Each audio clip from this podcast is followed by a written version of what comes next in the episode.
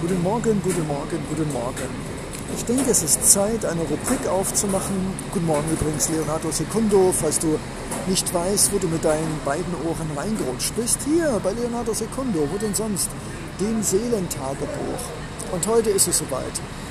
Viele gefühlte Jahrtausende habe ich es vor mir hergeschoben. Eine Hommage an, du wirst es nicht glauben, große Transportmittel. Man könnte auch sagen Menschenkäfige auf vier Reifen, manchmal auch acht, wenn es protzig sein soll, mit Klimaanlage, nicht funktionierender Bordtoilette und ebenfalls nicht funktionierenden Wi-Fi. Na? Und sie fahren meistens wie die Verrückten. Genau. Nein, keine Flugzeugpiloten, Busfahrer. Es ist Zeit, den Busfahrern endlich das zukommen zu lassen, wofür Generationen, seitdem es Busse gibt, oder auch elektrische, dampfgetriebene Straßenbahnen. Ich glaube, die Typen waren damals genauso drauf. Übrigens ist es eher ein Männerberuf, wenn ich das mal so nebenbei sagen darf. Es ist Zeit für die Busfahrer, einen, einen Stein zu brechen. Jawohl. Und ich bin umgeben von diesen. Einer versucht gerade sehr geschickt, ja, es wird nicht ganz klappen, über die enge Bordsteinkante reinzukommen, um den Bus hier in diese viel zu enge gebaute und wahrscheinlich nicht von einem Busfahrer konzipierten äh, Standplatz einzukommen. Aber jetzt geht's los. Busfahrer.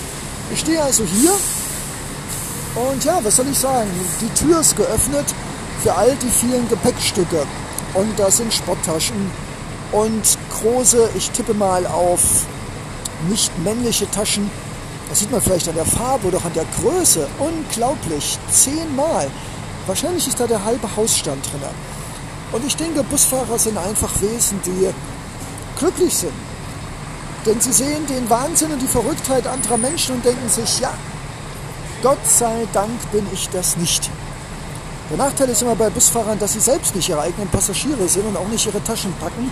Dann würden sie das vielleicht auch verstehen. Aber, hey, ich will jetzt Busfahrer nichts unterstellen.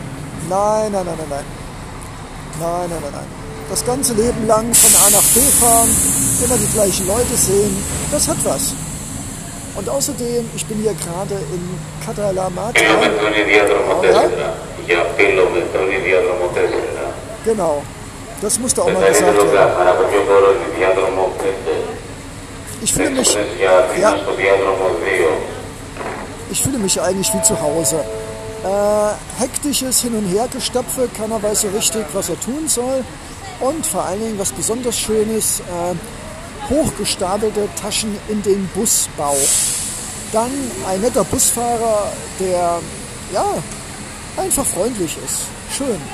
Und damit bin ich eigentlich auch schon am Ende dieses wunderbaren Podcasts angelangt. Es war mir einfach eine Ehre, ein Vergnügen. Es musste einfach sein, zu sagen, liebe Busfahrer dieser Welt, wir danken euch für eure Ausdauer, Geduld, mit unserem Wahnsinn umzugehen. Wir danken euch für das Hin- und Herfahren. Wir danken euch für dieses Hin- und Herfahren, für dieses manchmal aggressive, ruckartige, uns durch den Bus schleudernde, aber trotzdem immer irgendwie liebenswerte und menschliche Rumgefahre. Für all die Kurven, in denen man fast äh, einen Brechreiz bekommt und für all die nicht funktionierenden Klimaanlagen, schlechten Lüftungen und die abgestandene Luft, wofür ihr allerdings nichts könnt. Und deshalb danke, danke, danke, lieber Busfahrer. Wir wissen es echt zu schätzen. Im Namen aller Busfahrer, stellvertretend dieser Busfahrer, der mich mit einem wunderbaren alten Scania, wo immer der auch hergestellt worden ist, würde man sagen, Skandinavien, mich jetzt nach Athen bringt. Jawohl, jetzt geht's nach Athen. Und ich bin total happy. Und gleich bekomme ich den schönsten Sitzplatz der Welt neben jemanden, der bestimmt 30.000 Plastetüten versucht zwischen mich und dieser Person zu stellen. Es wird der Wahnsinn. Es wird schön und ich bin froh, ein Busfahrer zu sein, äh, ein Buspassagier zu sein. Ciao.